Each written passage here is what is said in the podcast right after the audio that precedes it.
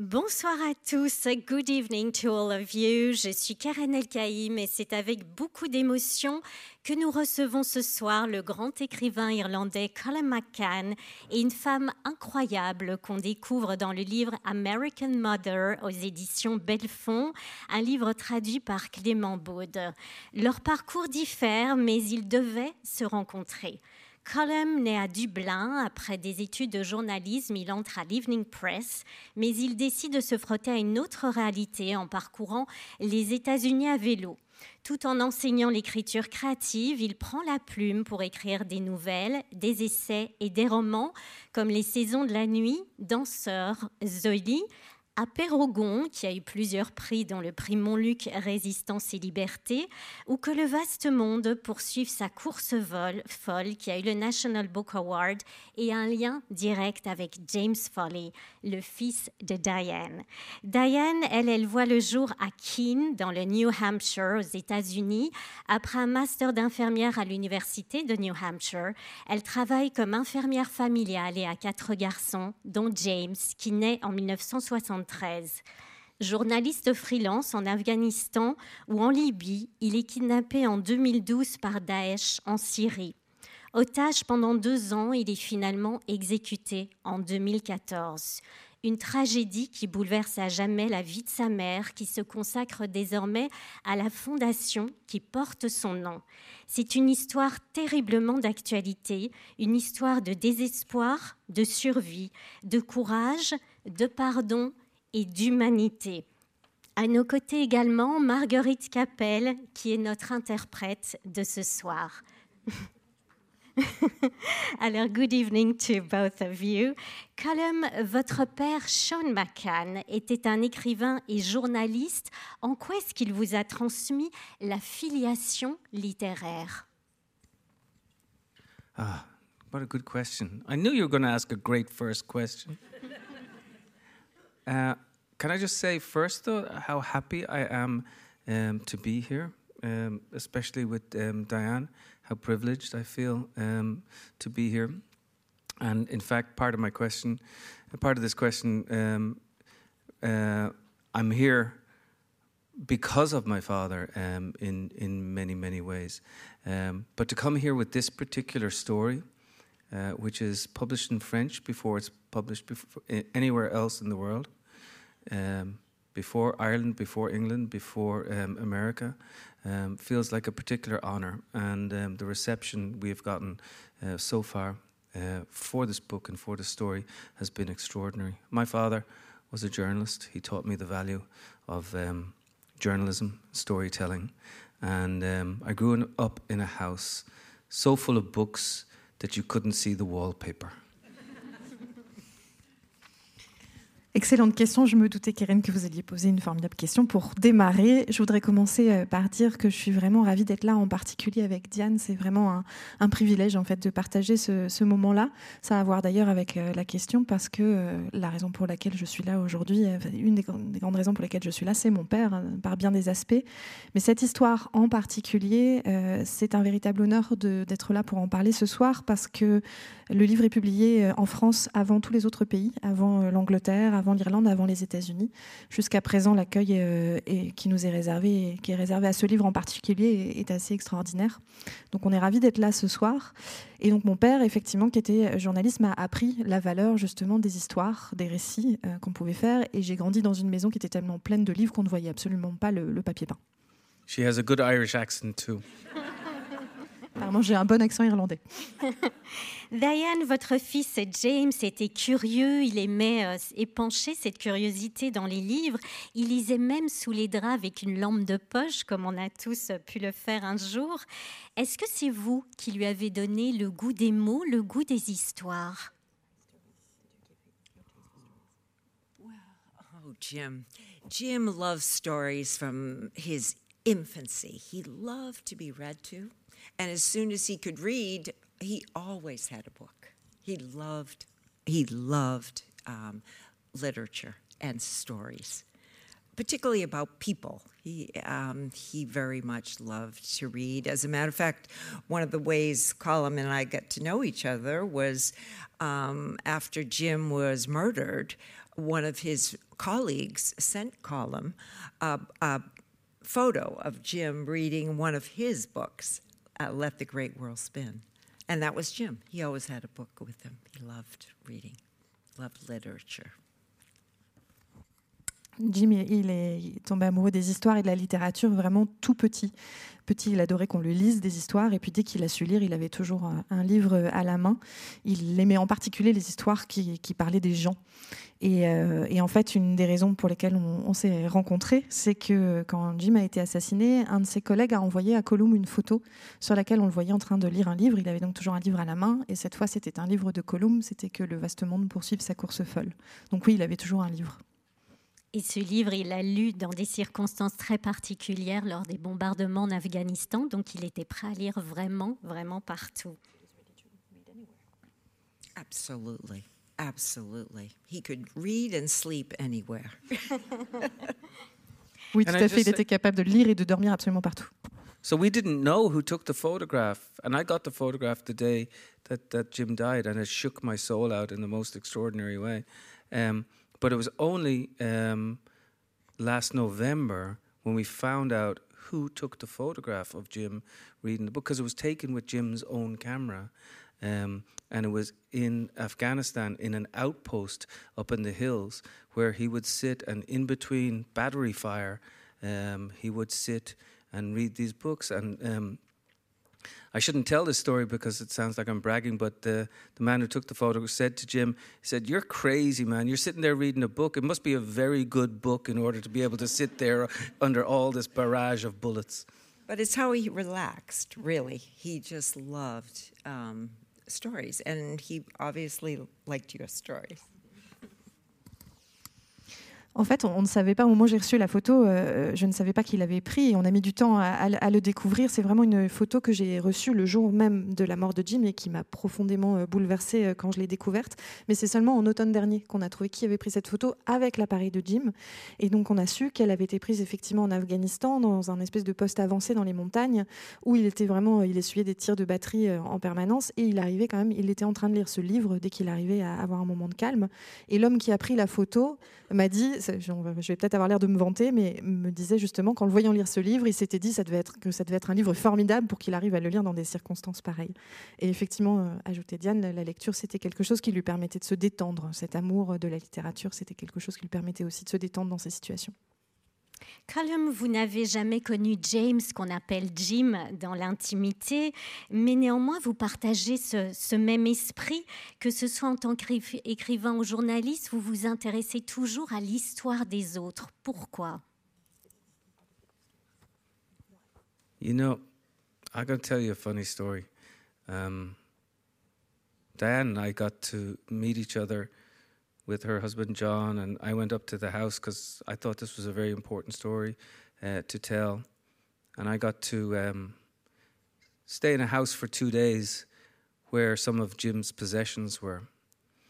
And one of the most extraordinary things that happened to me was that um, John, Diane's husband, and Diane said at one stage during the course of the weekend when we were talking, said, You remind me of Jim and it was one of the great compliments, um, and uh, and and um, it stuck with me. And um, to think that I share a spirit with Jim is a is is a fantastic thing, and I think it's true.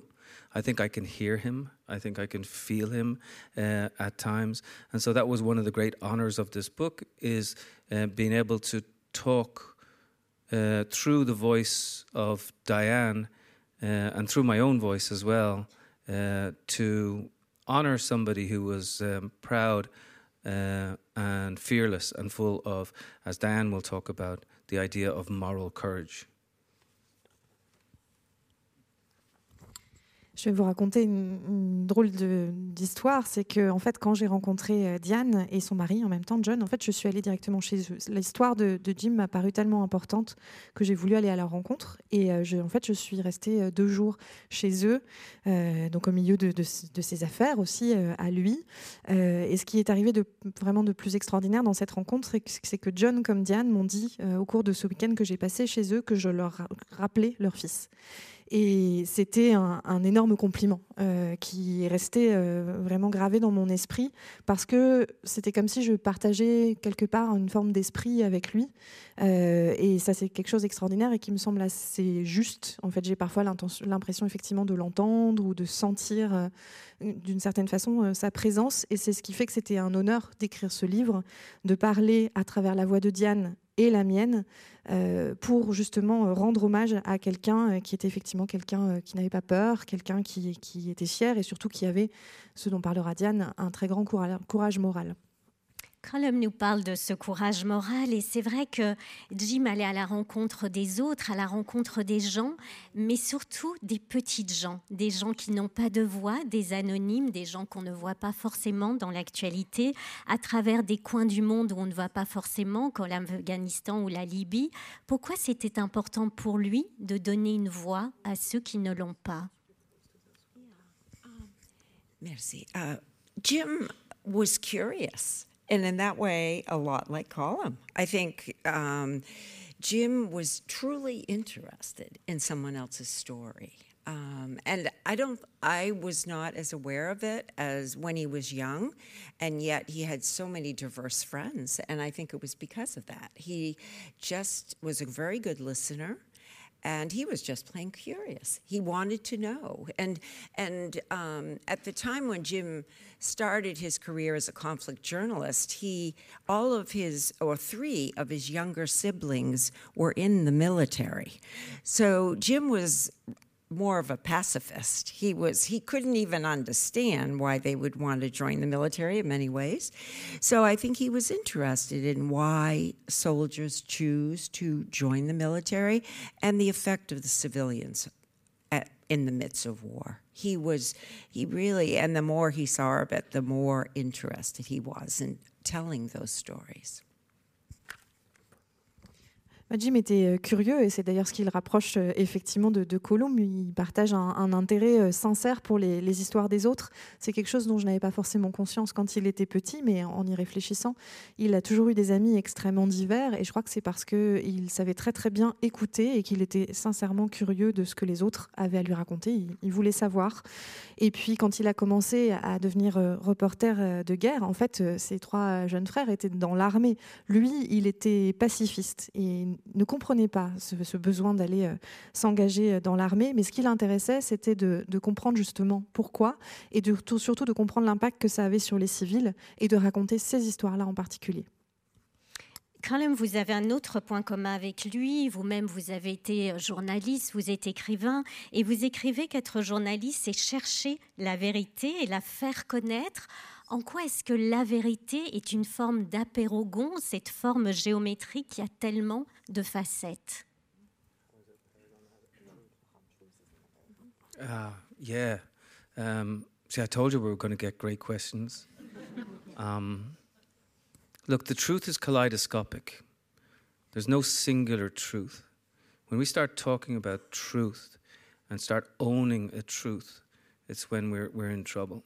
It's when we can collect numerous truths and put them together in a mosaic and step back from them that we can see the actual textual truth.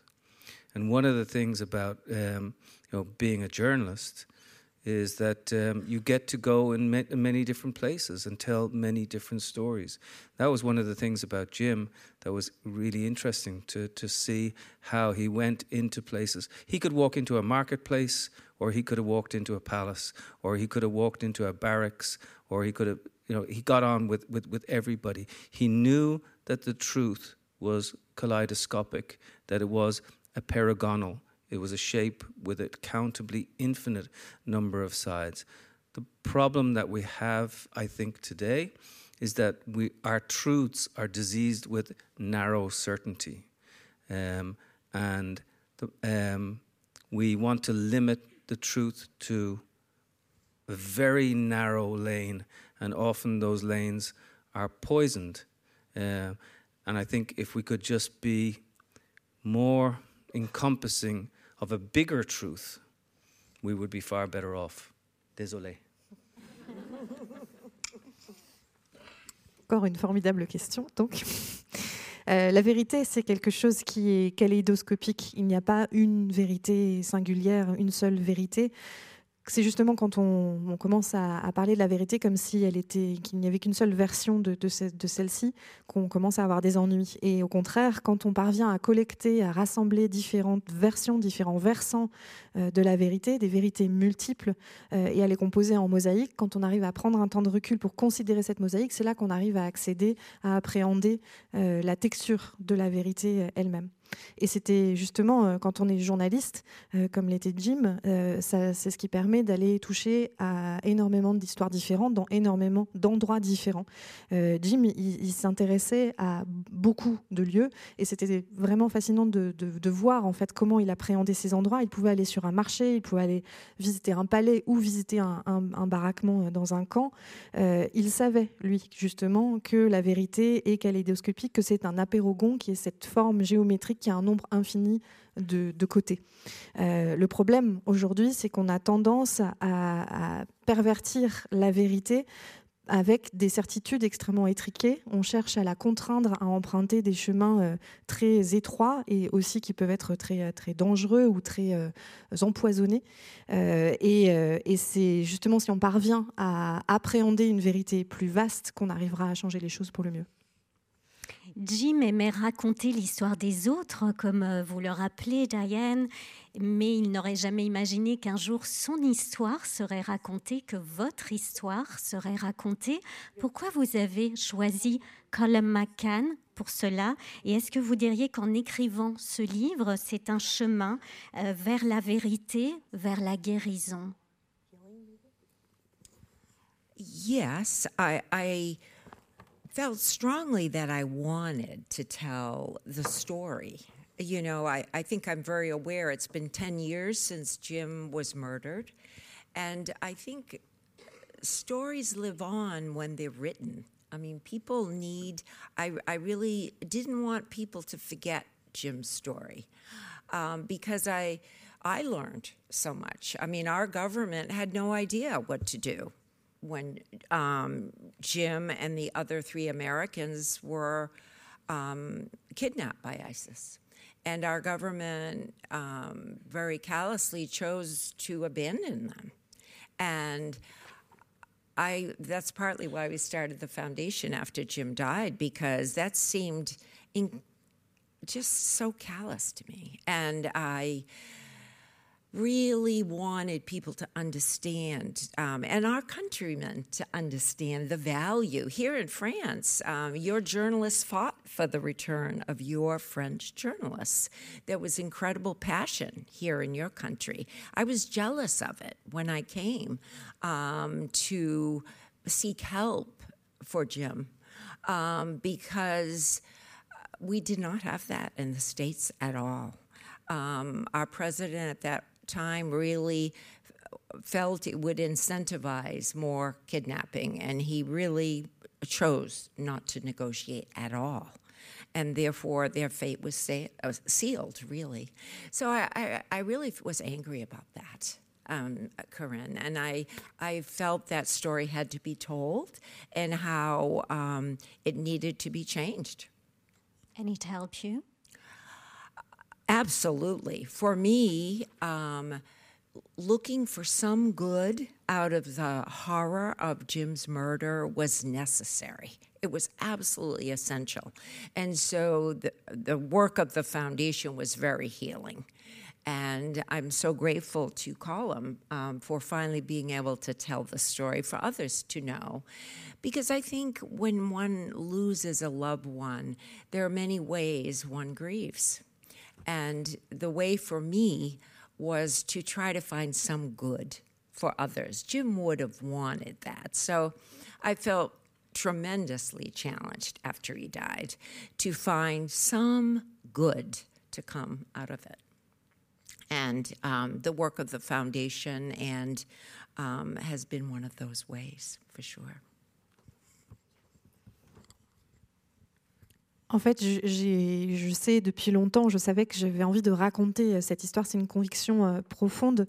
Euh, ça fait dix ans maintenant que Jim est mort et je suis profondément convaincue que les histoires, les récits ne, vivent que quand ils sont écrits, quand ils sont racontés. Et je voulais surtout pas que son histoire soit oubliée parce que j'ai appris aussi énormément à travers cette histoire. J'ai compris à quel point mon gouvernement ne savait absolument pas comment réagir quand Jim et trois autres Américains ont été kidnappés par l'État islamique et ils les ont vraiment honteusement euh, abandonné. Euh, c'est une des raisons pour lesquelles justement cet abandon absurde et honteux euh, qui m'a poussé à, créer ma fondation à la mort de Jim parce que je voulais que les gens comprennent en fait la valeur de ce travail que Jim faisait, du travail de journaliste.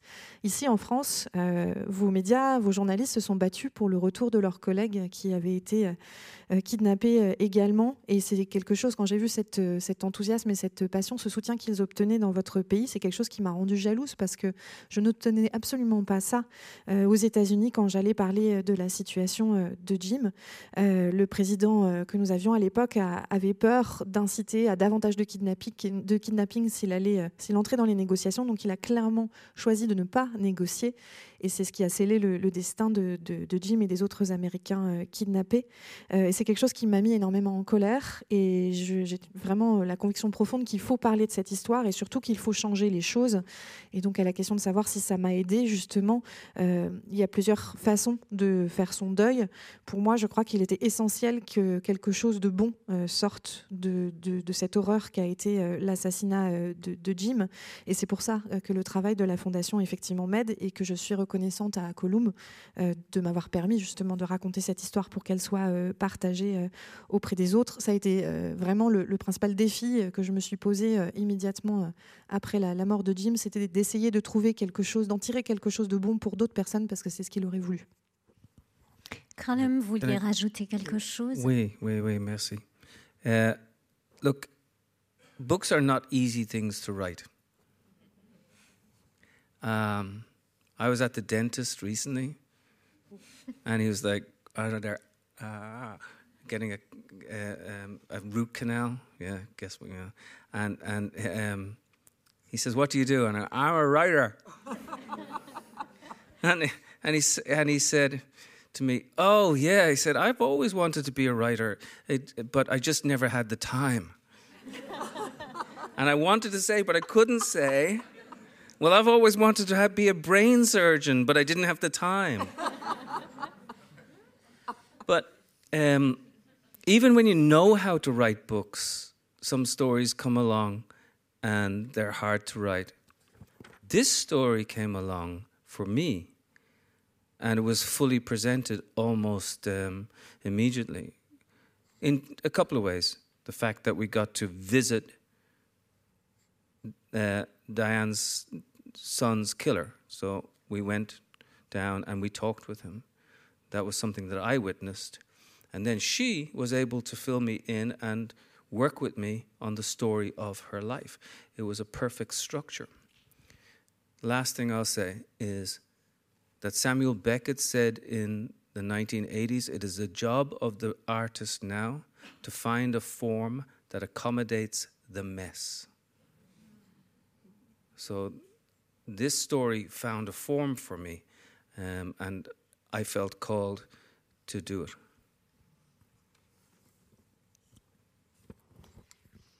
Alors, je voudrais juste dire que les livres, c'est pas très facile à écrire en fait. Euh, j'étais chez le dentiste récemment et donc je pouvais pas vraiment lui répondre évidemment. Euh, quand il m'a dit Ah, alors comme ça, vous êtes écrivain Super, moi j'aurais toujours voulu écrire un livre, mais j'ai jamais eu le temps.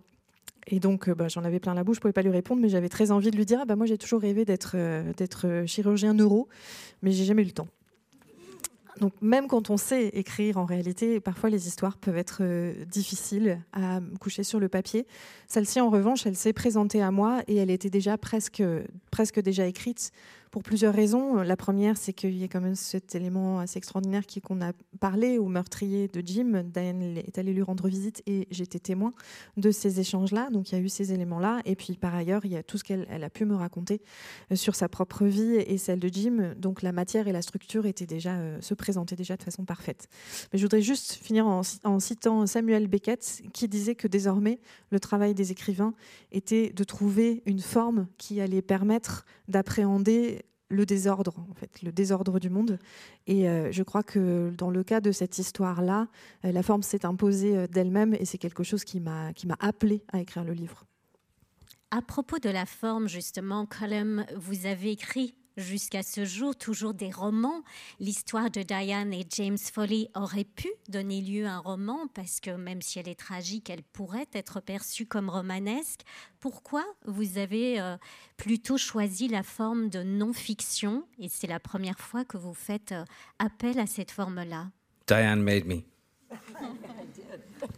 C'est Diane qui m'a forcé. There was a part of me that wanted to write this as a novel, like I did with um, a, a, Paragon. Um, but the force and, frankly, beauty and courage and um, tenaciousness of Diane's personality sort of said to me that you must write this as um, as a piece of uh, nonfiction. Like there's a phrase that that that that um, you, you, should feel like freedom is is feeling easy in the harness, right? Um, so it's like when you're you know you've, you got to have a harness on you, but you got to feel free too. And she did allow me some freedom, which was really really really nice. Um, sometimes she'd call me and say, "Colum, this is a bit too poetic." Many times. Actually. Many times. but we had a really good relationship. And for me, yes, it's the first book that I have declared to be nonfiction. Now, I don't see a huge amount of difference between fiction and nonfiction, by the way, but that's, a, that's, a, that's another debate. Um, but it's the first time that I've done a, a, a really serious, long form piece of nonfiction. And um, I liked it. Il y avait une part de moi qui avait effectivement envie de raconter cette histoire comme un roman, de la même façon que j'ai pu le faire euh, pour Apérogon. Mais je crois que c'est la force, la beauté, la courage et la ténacité de Diane elle-même, en fait, qui m'a fait penser, qui m'a imposé l'idée qu'il fallait que ce, ce texte soit euh, un texte de non-fiction. Il y a une expression qui dit que la liberté, c'est se sentir à l'aise dans son harnais ou dans son corset.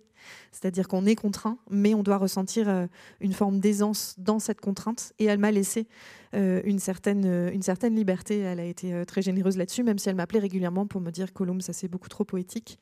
mais on a eu une très bonne relation là-dessus. Et c'est comme ça que c'est effectivement la première fois que je peux officiellement dire que ce livre est un travail de non-fiction sur une forme longue même si, selon moi, il n'y a pas forcément beaucoup de différence finalement euh, entre la fiction et la non-fiction, mais c'est un autre débat. En tout cas, ça m'a plu euh, d'écrire ce texte. J'aimerais à présent qu'on plonge au cœur de la destinée euh, de votre fils Diane, puisque le 22 novembre, rappelons-le, 2012, James est kidnappé alors qu'il travaille comme journaliste freelance au Global Post et à l'AFP, notamment l'agence France Presse, sur la guerre civile en Syrie. Or, à ce moment-là, l'administration américaine, vous parliez du président, c'était Obama euh, à l'époque, euh, vous force au silence, préfère que vous n'en parliez pas.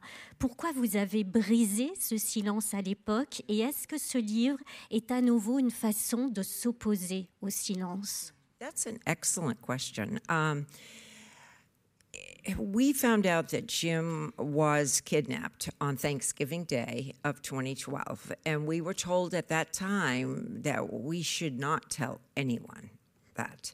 So we listened. You know, this had, this had he had been kidnapped for six weeks in um, wrongfully detained, actually in Libya. Um, but miraculously came home. But we were, this was different. Jim had disappeared. We had no idea where he was or if he was even alive. So we listened, we obeyed, um, we were silent throughout Christmas, didn't tell anybody that Jim was missing again. Um, and finally, by New Year's Day, I know myself as a mother, I had had it because I. Um, I was concerned because FBI was very slow to come to our home and then the FBI agent they sent was a young man who didn't even know Arabic, had never been to the Middle East, had no idea. Um, asked me if I should, he told us perhaps we should ask President Assad for help. So, the, I mean, he just had no understanding of the situation in Syria at all. And so that was worrisome to us. We thought, my Lord, uh, they have no idea. Um, and so we felt we needed the help of other journalists whom Jim was with. And so we felt compelled to go to the media and find journalists who might know where he was, um, if he was alive. Um, we were we were frantic to get information about Jim. Um, and you know the FBI was was kind about it. I mean, they came and gave us hints and ideas. Um, they didn't, you know, they weren't upset. That it was our choice, and but so that's why. Une excellente question. En fait, on a appris que Jim avait été kidnappé le jour de Thanksgiving 2012. effectivement, la première chose qu'on nous a dit, c'est qu'il ne fallait pas en parler. Et au début, on, a écouté cette consigne. Euh, Jim avait déjà été enlevé pendant six semaines, en fait, euh, détenu illégalement en Libye. Il était rentré par miracle. Mais là, on savait que c'était différent parce qu'il avait complètement disparu. On ne savait même pas euh, s'il était vivant et encore moins où il était. Et on a gardé ce silence, comme on nous l'avait dit, jusqu'à Noël. Et puis, on a dit à personne qu'il avait disparu à nouveau. Et puis est arrivée la nouvelle année. Et là, c'est moi, en tant que mère, qui en ai eu assez. Euh, on était très inquiets parce que par ailleurs, le, FBI mettait beaucoup de temps à venir nous voir et que l'agent qui nous avait envoyé était un, tout jeune homme qui ne parlait même pas arabe, qui n'avait jamais été au Moyen-Orient et qui n'avait pas l'air de comprendre grand-chose à la situation là-bas. Euh, il nous donnait des conseils du genre, il faudrait peut-être demander l'aide du président Assad. Donc il n'avait pas très bien compris ce qui se passait en Syrie. Et ça nous inquiétait énormément. Et c'est là qu'on a décidé effectivement d'en parler, d'aller chercher l'aide des médias et des journalistes, des collègues de Jim qui peut-être auraient des informations euh, qu'on avait désespérément besoin d'avoir pour savoir peut-être où il avait été vu. Euh, et puis parce que voilà, on sentait bien que le FBI, effectivement, ils étaient très sympathiques et ils nous ont respecté ce choix d'en parler. Euh, il nous donnait des petits conseils sur des choses qu'on pouvait faire, mais il ne maîtrisait visiblement euh, pas du tout la situation. Diane, vous, Diane, rendez hommage aux, journalistes aussi euh, dans ce livre qui sont très, importants. pourquoi, Colm, c'était essentiel pour vous de rappeler le rôle des journalistes aujourd'hui dans le monde et la difficulté, le danger d'exercer leur métier? Colm. Ah, the role of journalists in the world. I think it's becoming more and more important. Um, the more dang- dangerous it gets, and the more uh, violations you see um, month after month, year after year, uh, upon journalists themselves and the idea of journalism. Um, this idea that's inf- infiltrated us that there, there is a you know fake truth and you know all these ideas about lies.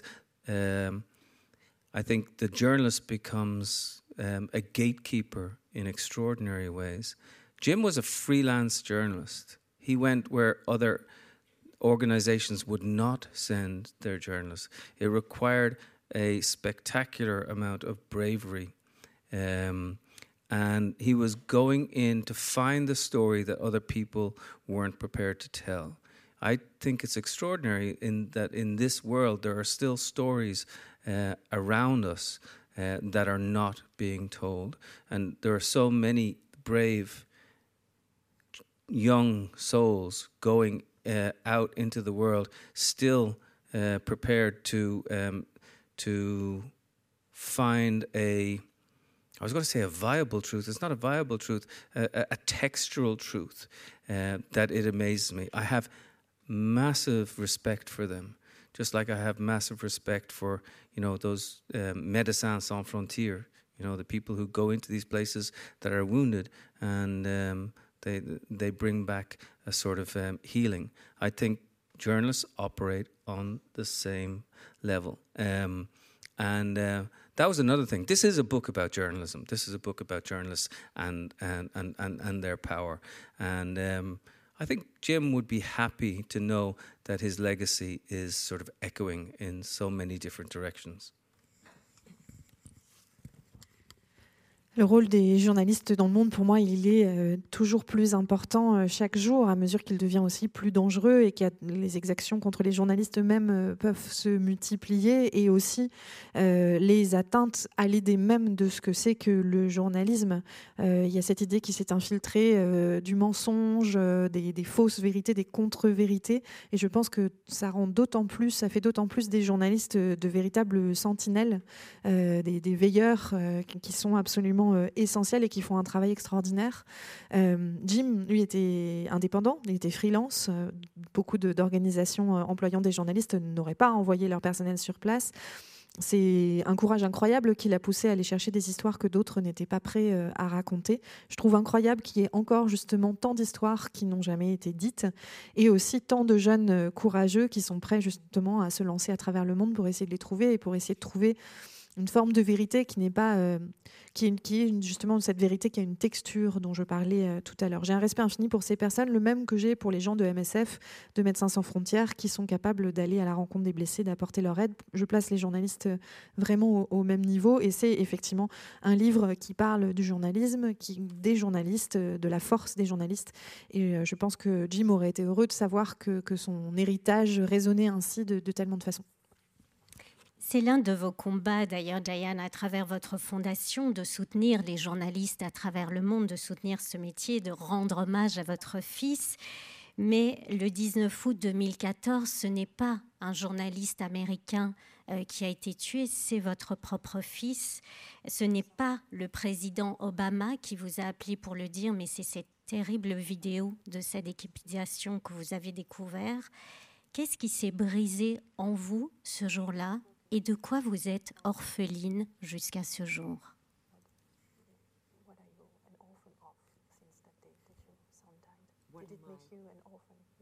Orphan? Yes. No, no, I don't think so. Um, I'm not sure I understand the question. Um, losing Jim made me an orphan. Is that what you're saying? What are you an orphan of since he died? Oh, well, we we have a huge hole in our family. I think whenever any of us lose a loved one, there's an incredible hole that nothing fills, truly. But in some ways, some of the work of the um, James W. Foley Legacy Foundation has filled some of that hole in the sense that it's kept Jim's spirit alive, I feel. Um, you know, we've over 100 innocent Americans have come home since his murder in 2014. I mean, that to me is miraculous, you know? And we work a lot with aspiring um, young people who want to be journalists, making sure that they understand the need for um, safety education, that they not go out in the world in a naive way that as a journalist, you're often a first responder, that you need to know how to deal with traumatized people and often very high emotions, at very difficult situations, even domestically. So, even um, so, we work and we've do uh, have done a um, university curricula for students and we work with them. And I love that because I think it's a way of continuing his work, you know, and keeping him alive. And that has helped to fill some of the void, not entirely, of course. But but it helps. It helps to keep his spirit alive in the in a positive, good way that I feel Jim would have wanted. Ben, quand on perd un, être cher, euh, évidemment, ça laisse un, grand vide, et il y a un grand vide dans notre famille, mais le travail euh, que nous faisons avec la Fondation James Foley participe à combler ce vide et à maintenir l'esprit de, Jim en vie. Depuis la mort de, de Jim, plus de 100 citoyens américains innocents ont pu rentrer chez eux. C'est quand même un petit miracle qu'il faut souligner grâce aussi à ce travail. Et on œuvre aussi beaucoup auprès des jeunes qui veulent justement devenir journalistes pour les former, les accompagner, euh, pour qu'ils comprennent le besoin de mettre en place des conditions de sécurité, de ne pas partir de manière trop naïve, pour qu'ils comprennent aussi qu'ils vont souvent euh, sur le terrain être les premiers à intervenir auprès de, populations traumatisées, qu'ils vont devoir affronter des choses qui peuvent être extrêmement complexes émotionnellement, y compris au moment du retour euh, à la maison. On a mis en place un, programme euh, à l'université pour les étudiants, euh, ce qui me semble extrêmement euh, important. Et donc, continuer le travail de Jim est aussi une manière, à travers la fondation, est une manière de le, garder en vie, de remplir, de combler en partie ce vide. et je crois que c'est quelque chose qu'il aurait voulu.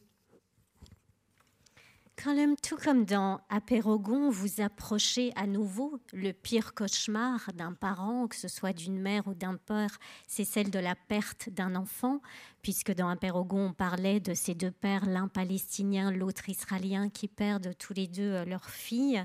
Est-ce que l'écriture permet d'exorciser cette peur que vous avez en vous, la perte d'un enfant? Yeah, these, these these words are really interesting. Like losing a child, becoming an orphan, uh, becoming a widow, becoming a widower. We do not have a word um, in the English language, nor the French language, nor Spanish, nor even Irish, um, for a parent who has lost a child. We don't have a specific word for it. Um, you do in Hebrew, and you do in Arabic, and you do in Sanskrit the three languages that I know have that have it. But um, trying to find a language to put on something that seems so incredibly difficult um, was um, uh, an extraordinary task. Uh, for well, it was one of the tasks. I wanted people to feel uh, what it felt like to be this woman it's my job to um, put it in language so that you understand who she is. I hope we've done it. One of the stories that I think we sh- we will talk about is that she walked into a Virginia uh, courthouse three years ago, less than three years ago, two and a half years ago, and she sat down at this distance with her son's killer and she asked him questions. Uh, that was one of the most extraordinary things in my life to see this. And this was a mother reclaiming the fact that um, her son had been killed and saying, You have not actually killed my son. In, in other words, kind of saying that that word that has disappeared from the language is uh, a word that I'm bringing back in here now.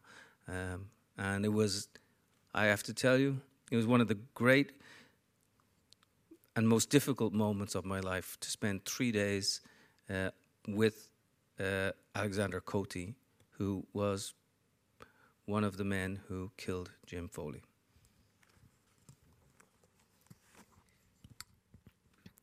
Les mots, c'est quelque chose d'extrêmement euh, intéressant et quand on, quand on y réfléchit, il n'y a pas de mots en fait pour justement, on parle, là on parle de perdre un enfant, on parle d'être orphelin, d'être veuf, d'être veuve, mais il n'y a pas de mot ni en anglais, ni en français, ni en espagnol, ni même en irlandais pour désigner le parent qui a perdu un enfant, pour ce deuil-là. Ce mot-là existe, il existe un terme en hébreu, en arabe et en sanskrit. Ce sont les trois langues qui possèdent un terme pour le parent qui a perdu un enfant. Et mettre en mots quelque chose d'aussi difficile, euh, c'est une entreprise euh, assez extraordinaire. En fait, ce que je voulais, parce que c'est mon travail justement, de trouver les mots pour ça, c'était que le lecteur ressente qui est euh, cette femme et ressente euh, ce qu'elle a vécu. Une des choses extraordinaires auxquelles j'ai assisté, par exemple, dont on parlera peut-être aujourd'hui, c'est qu'il y a deux ans et demi à peine, euh, Diane est entrée dans un tribunal de Virginie pour s'asseoir à la distance à laquelle nous sommes assis maintenant, face au meurtrier de son fils et lui poser des questions et parler avec lui. Et c'est la chose la plus incroyable à laquelle j'ai assisté de toute ma vie. Une mère qui venait se réapproprier justement cette histoire et affirmer au effort que non, son fils n'était pas mort, et réaffirmer le mot fils qui avait disparu de, quelque part de son langage euh, ce jour-là. C'est en même temps aussi ce qui a eu de plus incroyable et aussi de plus difficile pour moi, ces trois jours euh, passés face à Alexandre Côté, qui était donc l'un des, trois meurtriers, des meurtriers de son fils. On le rappelle, c'est un épisode très important. Le livre s'ouvre d'ailleurs sur cette première rencontre avec Alexandra Coté. Vous, en tant qu'infirmière, vous aviez été à la rencontre d'énormément d'inconnus dans des situations fragiles, à des moments très précis de leur vie. Qu'est-ce qui fait que là, contrairement à votre mari, contrairement à vos autres enfants, vous avez eu l'envie et la force d'aller à la rencontre de Alexander Coty well, uh, I first of all, I knew Jim would have wanted me to see him. And I, I certainly did not want to be afraid of him. Um, and I wanted him to know who Jim was. And I wanted to be willing to listen to him. So I, I just felt I had no doubt that I wanted to wanted to talk to him. Um, my problem was that none of my family wanted me to. Um, and uh, I wasn't sure I really wanted to go alone, even though I was willing to. But when Colum offered, I thought that's perfect. and so, because Colum understood, he Colum was like Jim in that way. He understood why I needed to see him, and um, I felt a real need to um, hear his story, but I really wanted him to get a feel for Jim because I um, feared that um, he, you know Jim and the others that whom they tortured were just um, things. They they just did not allow themselves to know them as people at all. So, um, and I felt it was important that we had a bridge, if you will. And you know, Jim worked with a lot of young men like Alexander Cote. Uh, Jim always had a heart, particularly for young, troubled youth who didn't have a parent or had uh, lived in a, in poverty or deprivation, because um, Jim whenever he was studying, he would work with young felons or um, unwed mothers, teenage mothers, or uh, youth at risk through Teach for America. So Jim worked with people like Alexander. That's what was so ironic that Jim would have understood him. Um, so, for all those reasons, I felt it was very important to give him a chance to talk too. Um, and I was so glad, so glad for that. Can I just set the context briefly? We walk into a room, it's 2021. He is sitting there, he's in shackles, he's in a jumpsuit, and this is the man who has killed or participated in killing her son. And in a weird way, even after about two or three hours, we both turned to each other and said, Oh, we kind of like him.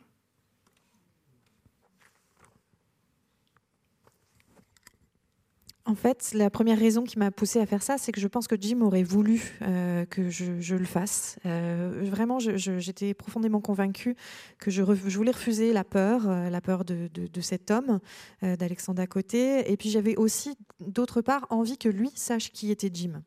Et je sentais que j'étais prête à, aussi à l'écouter. En fait, j'ai jamais douté de ma volonté de rencontrer. Par contre, euh, ma famille doutait beaucoup plus et eux ne voulaient pas y aller.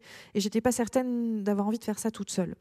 C'est pour ça quand Colombe s'est proposé, c'était finalement euh, assez euh, idéal. je voulais en fait que, parce que Colombe comprenait justement parce que Colum était euh, exactement comme Jim. Il comprenait en fait pourquoi j'avais besoin de, rencontrer Alexandre à côté.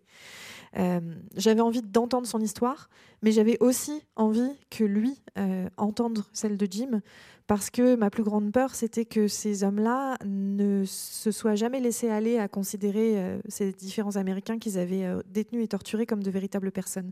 Je ressentais qu'il fallait qu'ils comprennent qu'il avait eu affaire à un autre être humain et construire ce pont-là.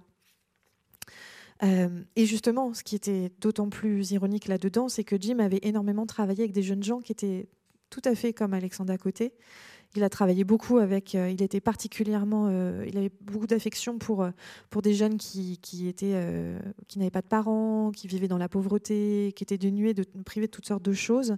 Et au cours de ses études, il a travaillé dans plein de contextes différents, avec des jeunes délinquants, avec des mères adolescentes, avec toutes sortes de, jeunes qui rencontraient des difficultés, et finalement des personnages très proches justement de, de ce Alexandre à côté. Donc, ce qui était particulièrement ironique, c'est que très probablement Jim l'aurait compris, aurait aurait été capable de l'écouter. Et c'est aussi pour ça que j'avais besoin de lui donner une chance de s'exprimer. Pour rajouter les éléments de, contexte qu'a donné euh, Colum, on est donc en 2021 euh, et donc on entre dans cette pièce où se trouve un détenu euh, dans la, tenue justement de, prison, entravé. Et c'est un des hommes qui a assassiné le fils de Diane. Et ce qui est très étonnant vraiment, c'est qu'au bout de deux heures de conversation, on se tourne l'un vers l'autre et on s'aperçoit que bah, il nous plaît un peu. Or maybe I should have said we don't hate him. Ou peut-être que j'aurais mieux fait de dire, en tout cas, qu'on ne le hait pas. Vous parliez de contexte, il est aussi important de rappeler qui était Alexander Coty, ce n'est pas un jeune Syrien, ce n'est pas un jeune Afghan, euh, c'est un, jeune citoyen anglais à la base qui a rejoint euh, Daesh et qui faisait partie de ceux euh, que, que, Jim et les autres otages surnommaient les Beatles, non pas parce qu'ils chantaient, hélas, mais plutôt du verbe taper, frapper en anglais. Vous le disiez, Diane, à quel point c'est important de voir l'autre comme un être humain et non pas comme une chose. Vous, Colum, à quel moment est-ce que vous, êtes, vous avez aperçu cet homme comme étant un homme, un être humain Probably within two minutes. Um, look, I mean, he'd been portrayed in the media, yes, as part of the Beatles. They said that he was a soccer hooligan, a, a thug, QPR fan. Never like a QPR fan. Some somebody might know what I'm talking about there. No, uh, QPR is a football team, right? Um, and I thought he was going to be ignorant. I thought he was going to be belligerent. I thought he was going to be aggressive, or he would be overly sort of, uh, you know, apologetic. And he was none of these things. He was smart, um, and one of the things that, that, that, that was wrong was that he thought he was the smartest man in the room or the smartest person in the room. But one of the things that you learn is that there never is a smartest person in any room, um, and that the smartest people actually know that. Um, it was very interesting uh, to watch him uh, respond to the questions and say, I did what I did because I was at war. I was a soldier. And then for these things to eventually break down. And then for him to uh, also break down. I'll let Dan t- tell, tell, tell that story.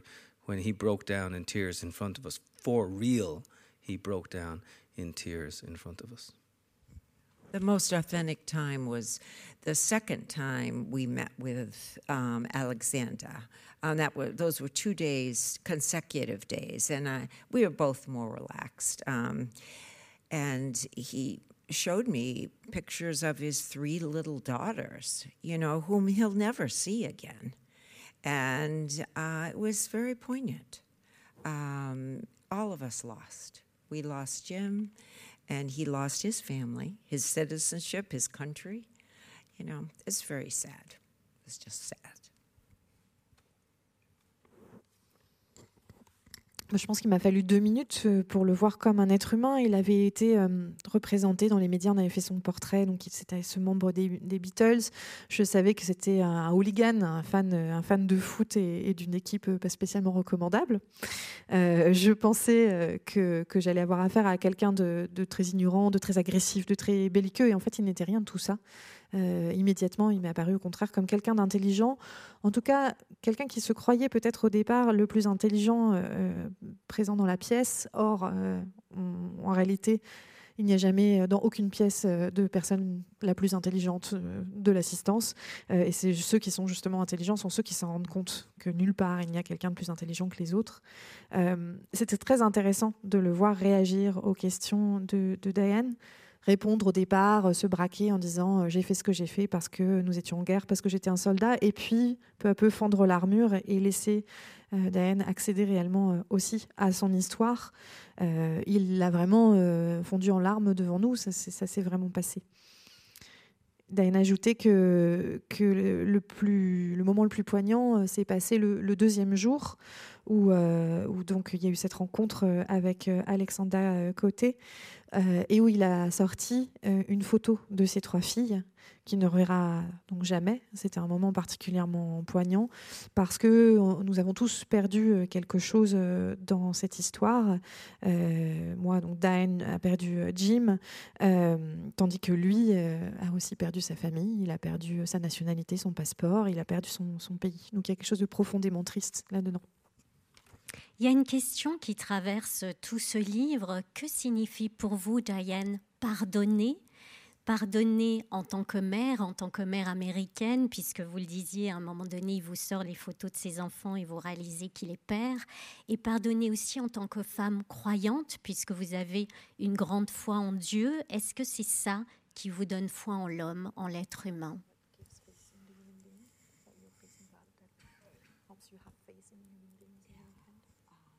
Well, primarily my um, faith in God. And um, I think um, I've been blessed with a, a, faith in a loving God. And I was shocked when Jim was killed because I had begged my Lord to save him, but that was the way he was saved, literally. I mean, I know many families who are suffering with loved ones who've been um, in prisons for 10, 15 years. And I know Jim's at peace. So, in that way, um, that was a blessing.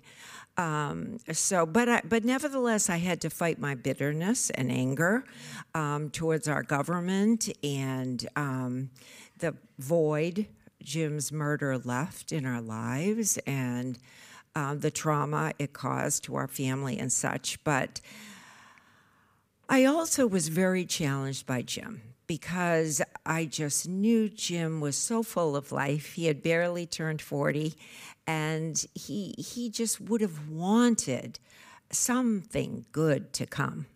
And that's that's really helped me. I really feel that's of God to give me the strength um, and the goodness of others, many because I certainly couldn't have done it alone.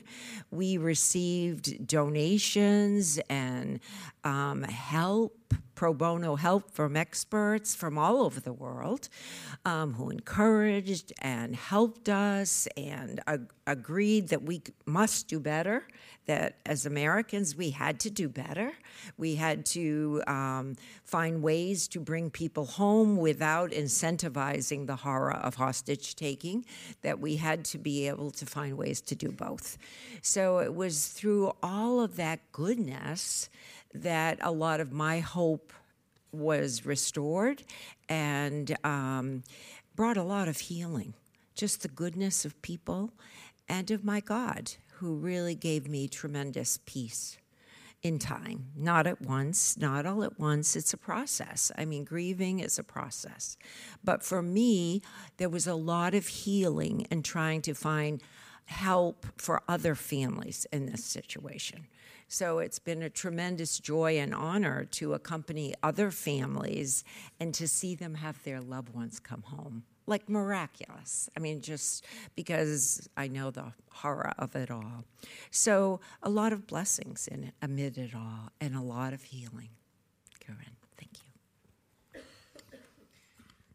Mais effectivement, ma foi, je la place euh, d'abord en, un, Dieu d'amour euh, avant toute chose. Et euh, c'est vrai que ça a été un, un véritable choc. D'abord quand mon fils a été assassiné parce que j'avais prié pour qu'il soit sauvé. Et il m'a fallu du temps pour comprendre que c'était de cette façon-là que, que le Dieu que je priais l'a- l'avait sauvé. Beaucoup de familles souffrent énormément de voir leurs proches en prison pendant des années et des années. Je sais que Jim est en paix. Et je sais aussi aujourd'hui que c'est une forme de bénédiction. Mais j'ai dû aussi combattre euh, énormément de colère, énormément d'amertume, à la fois contre euh, le gouvernement de, mon pays, contre le vide qu'il a laissé dans nos vies, le traumatisme que ça a laissé dans notre famille. Mais je crois que c'était Jim lui-même qui me mettait au défi parce qu'il était tellement plein de vie à tout juste 40 ans qu'il fallait absolument, il aurait voulu que quelque chose de bon sorte de tout ça. Et ce Dieu dans lequel je place ma foi m'a aussi donné cette force, justement, mais aussi d'autres gens, euh, parce que je n'aurais pas pu faire ça toute seule. On a eu énormément de dons, on a eu euh, beaucoup d'aides euh, bénévoles de la part d'experts euh, à travers le monde, beaucoup d'encouragement euh, de gens qui ont euh, effectivement euh, compris euh, qu'il fallait qu'on fasse mieux euh, en Amérique sur ces sujets, qu'il fallait qu'on aide, qu'on trouve un moyen de faire rentrer euh, les gens euh, sans encourager euh, les prises d'otages et que c'était possible. Et ce travail-là, ce travail collectif et l'aide aussi des autres personnes qui sont associées à nous euh, m'a rendu l'espoir et euh, m'a aussi fait énormément de bien. Donc c'est à la fois la, bonté, la bienveillance de ces gens et celle euh, de Dieu qui m'a apporté au fil du temps la paix. Le deuil est un long processus, mais je trouve énormément d'apaisement à aider ces familles à voir revenir. je trouve beaucoup d'apaisement dans la joie qu'ils ont à voir revenir leurs proches parce que je, connais l'horreur de tout ça. Et c'est pour ça que ce travail a été une véritable bénédiction. Diane nous parle de l'importance de construire après la destruction. Vous, Colin, vous estimez que c'est en brisant nos silences et nos préjugés qu'on peut se comprendre, comprendre l'autre. Est-ce que c'est pour ça que vous avez créé Narrative 4 On peut rappeler peut-être ce que c'est. Et en quoi est-ce important de, de former, d'éduquer les enfants, les jeunes générations à écouter l'autre? Thank you for this question. Um, Narrative 4 is a very cool organization. All any young people out there, we want you to join now. Um, we bring young people together um, to share stories with each other, to step into one another's shoes, and out of those stories to create action that changes things on the ground. Stories lead to action, uh, lead to change. And so for me, um, the creation of uh, Narrative 4 is a, a nod to the power of storytelling. Uh, people say the world is held together with molecules and atoms, and of course, yes, they are, right? Um, gluons and muons and whatever else happens to quarks and spin and charm and whatever else happens to be. Um, but I think the world is held together with stories. Your story, my story, other people's stories. Um, and the more that we can recognize that in one another, the closer we may come to rescuing ourselves in a very brittle and broken time. Merci pour cette question. Alors, Narrative Force est une organisation très très cool et j'invite tous les jeunes qui seraient présents dans la salle à, à nous rejoindre euh, tout de suite. Euh, c'est une euh, organisation justement qui permet aux jeunes de se rencontrer et de partager leurs histoires et de se mettre tout simplement au travers de ce partage d'histoires dans la peau des autres parce que c'est vraiment, on part du récit, de l'histoire qui conduit à l'action et qui conduit au changement. Euh, la création euh, de, Narrative Force a été vraiment une, façon de, de rendre hommage à ce pouvoir en fait du, récit, de la littérature et du récit. Euh, Il y a certains qui ont tendance à penser que le, monde euh, tient euh, par euh, les molécules, les gluons, les quarks ou je ne sais trop quoi, mais pour moi, la colle, le ciment euh, qui euh, fait que notre monde tient, ce sont justement les histoires, la mienne, la vôtre, celle des autres. Et je pense que plus on, sera en mesure de reconnaître euh, l'existence de, ces histoires, euh, plus on, sera prêt de réussir à, peut-être se sauver euh, dans euh, l'époque particulièrement terrible que nous vivons. Uh, we're just about to start to bring Narrative 4 to France. Uh, and I'm very happy. We've, it's our 10th year anniversary, and we're going to bring it to France. And in fact, there's some people in the audience here tonight, including my cousin Siobhan Dalton, who um, is involved with um, bringing this about. So we can talk about it afterwards. Um, and um, I'm very happy to think that this nexus of students and teachers and artists uh, can, can, can come here because I think it can change um, significant things uh, on the ground about debate and storytelling. And that is one of the beautiful things has been um, about working with Column because I really feel Jim was um, one of his gifts was definitely being a listener. He really was a very good listener and wanted to hear people's stories. And that's what Narrative 4 is teaching youngsters to do to really be able to hear one another so that we can better understand. And you know the world needs that, right? So it's wonderful. Je voudrais ajouter que Narrative 4 est sur le point euh, de se lancer en France. Ça fait euh, dix ans euh, maintenant que l'organisation a été lancée. Et en fait, il y a des gens qui sont là ce soir, dont ma cousine, Euh, qui est présente dans la salle. Euh, et j'ai plusieurs personnes qui sont impliquées, qui sont là ce soir. Et je pense vraiment que cette rencontre entre euh, les étudiants, les artistes, les enseignants, ce, carrefour-là, peut changer énormément de, choses sur, le terrain grâce justement à, ce pouvoir du récit des histoires.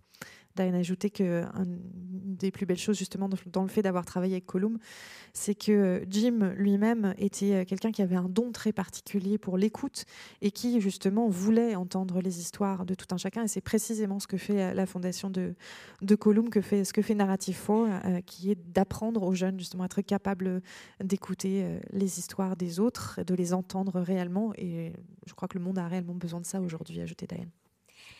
La James Foley Foundation, justement, elle vous permet de, rejoindre les familles d'otages à travers le monde entier, d'essayer de les aider, de les sauver. Ce sont des rencontres incroyables, des rencontres qui se passent parfois de mots, j'imagine.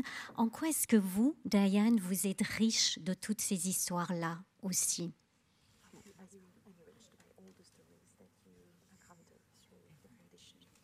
Um, uh, just experiencing other people going through the horror of your beloved um, child being kidnapped by terrorists is ho- horrible. I mean, you know, because I, I, you know, in part I relive that with them. But the joy is in finding them ways to be heard in our government, which isn't easy. So we work with, with Congress and the White House and the hostage enterprise that has been built and, and the media. We work with the media so that their stories can be held, um, heard and that our our government can be held accountable to bringing them home. So, but the greatest, the joy, the only joy really in it all, except for meeting beautiful people, is the joy of having their loved one come home. There's just no greater joy. And so that gives me tremendous joy.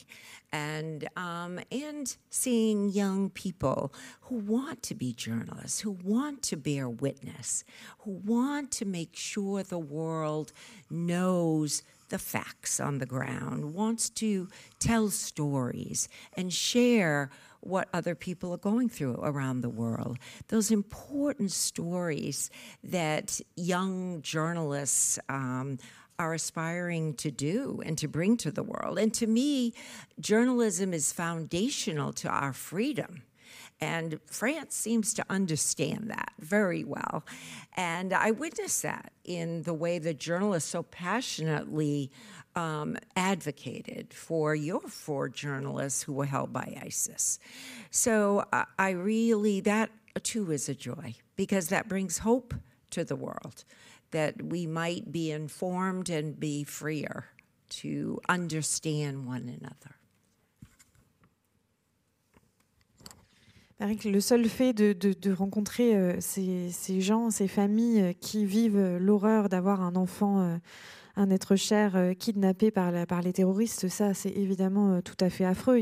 C'est en partie une manière parfois de, revivre ce que j'ai vécu avec Jim. Mais en même temps, je trouve de, la joie à trouver des moyens, à chercher des moyens de, faire entendre leur histoire, de les faire entendre du gouvernement, d'aller justement rendre ce gouvernement euh, responsable, euh, de, l'appeler à, affronter ses responsabilités face à la situation des otages. C'est quelque chose qui est difficile, c'est tout un processus politique avec les organisations euh, qui soutiennent les otages, avec le Congrès, avec le gouvernement, en en appelant aux médias pour faire parler de la situation.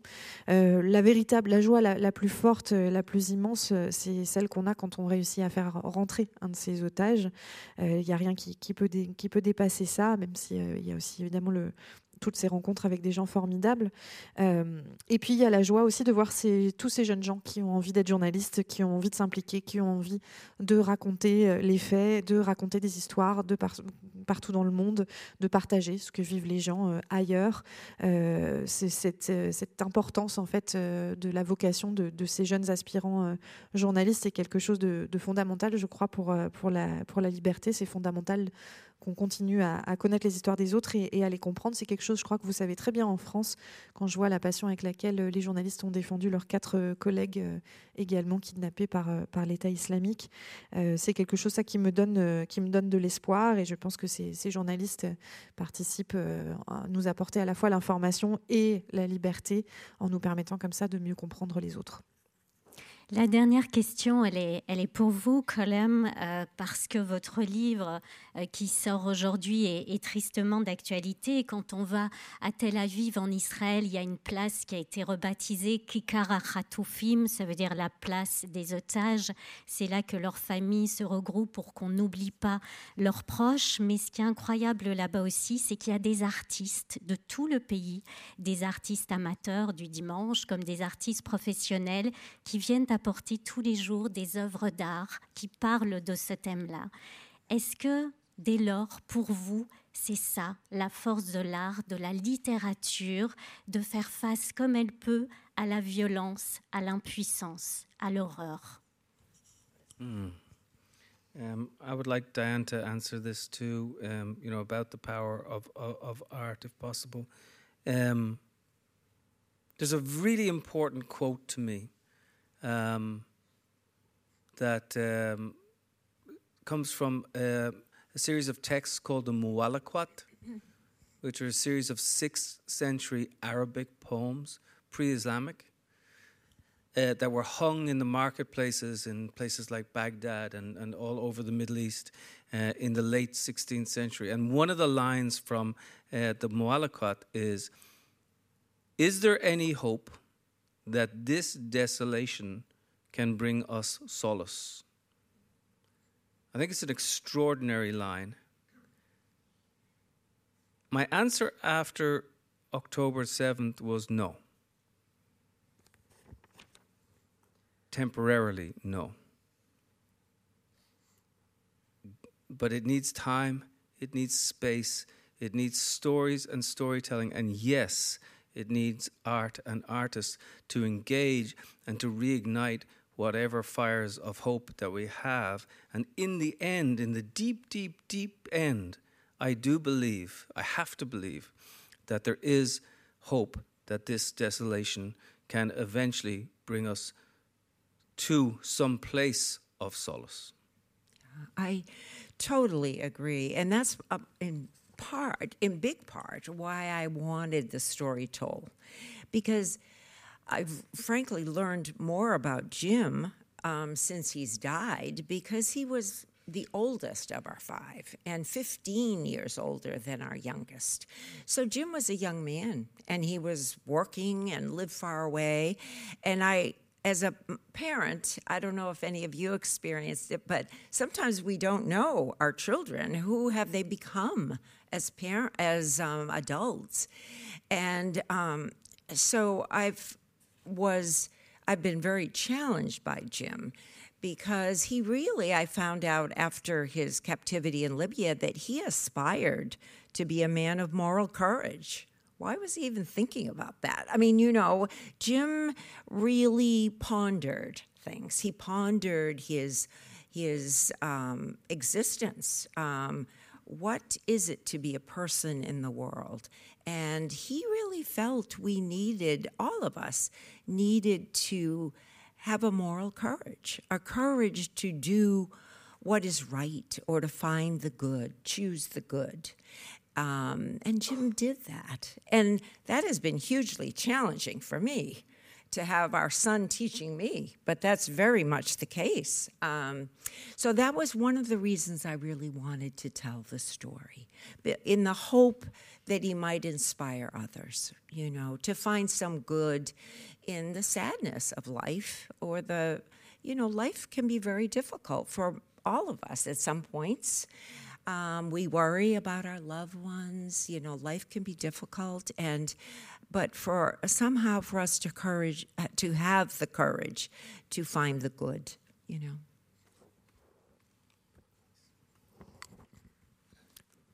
Il y a une citation qui est extrêmement euh, importante euh, pour moi, qui vient d'une euh, série de, poèmes pré-islamiques qui s'appelle les Mots à la qui, ont été diffusés dans les, marchés de Bagdad et du Moyen-Orient à la fin du XVIe siècle, et donc revisités à ce moment-là. et il y a un vers d'un de ces poèmes qui est resté célèbre, qui demande, traduction improvisée, si y a-t-il le moindre espoir que de cette horreur ressorte une forme de consolation, en gros. Euh, après le 7 octobre, ma première réponse, si vous m'aviez posé la question, aurait été non. Euh, pas le moindre espoir, temporairement, ça aurait été ma réponse. Euh, mais il faut du temps, il faut de l'espace et il faut des histoires. Et oui, vous avez raison, l'art, les artistes sont absolument nécessaires pour raviver justement ce feu de l'espoir et au fond du fond, je crois qu'il faut croire qu'il y a un espoir que cette horreur nous apporte, ou en tout cas nous mène vers un lieu de consolation. Quant à la réponse de Diane, euh, je suis tout à fait d'accord avec euh, ce, qu'a dit euh, Colum. Une des raisons pour lesquelles je voulais absolument raconter cette histoire, c'est que j'ai davantage appris sur mon fils après sa mort que, que de son vécu, et appris de mon fils aussi. Euh, c'était notre aîné, il avait 15 ans de plus que la petite dernière, il vivait loin, c'était déjà un homme, il travaillait, et beaucoup de parents se reconnaîtront peut-être là-dedans. On a parfois le sentiment de ne pas réellement euh, connaître euh, notre enfant quand il devient adulte et l'adulte qu'il est devenu. et Jim vraiment m'a poussé dans mes retranchements quand j'ai compris, en voyant son parcours, à quel point il aspirait à être un homme qui avait un véritable courage moral. Je me demandais pourquoi euh, vraiment euh, il savait autant d'importance pour lui de peser avec une infinie gravité le sens de tout ce qu'il faisait et le sens de, son existence. Euh, et je crois que c'était vraiment essentiel que quelque, de, pour lui de voir toujours des situations les pires sortir quelque chose de bon quelque chose de juste. Et en fait, il m'a encore une fois poussé dans mes retranchements parce que, parce que j'ai beaucoup appris de mon fils euh, en, tant que, en tant que mère. Et c'est pour ça que je voulais raconter cette histoire, parce que je voulais aussi qu'il puisse inspirer d'autres gens et qu'on puisse justement parler de la façon dont on peut trouver parfois euh, des bonnes choses, y compris dans la, tristesse, dans le malheur de la vie. La vie est difficile parfois, on s'inquiète parfois pour ses proches. Et peut-être on peut puiser justement dans son courage l'envie d'aller chercher et d'en tirer toujours quelque chose de bon. Alors ce livre, vous pouvez justement le trouver dans la librairie qui est juste en face de la Maison de la Poésie. Si vous le souhaitez, vous pouvez le ramener ici et Diane et Colum se feront un plaisir de discuter avec vous, de signer euh, ce livre pour prolonger cette belle conversation. En tout cas, thank you to both of you. Merci beaucoup à Marguerite et merci à la technique. Merci à toi, à vous, à toi, à vous, euh, à Marguerite et Karen. Fantastique. Please. Yes,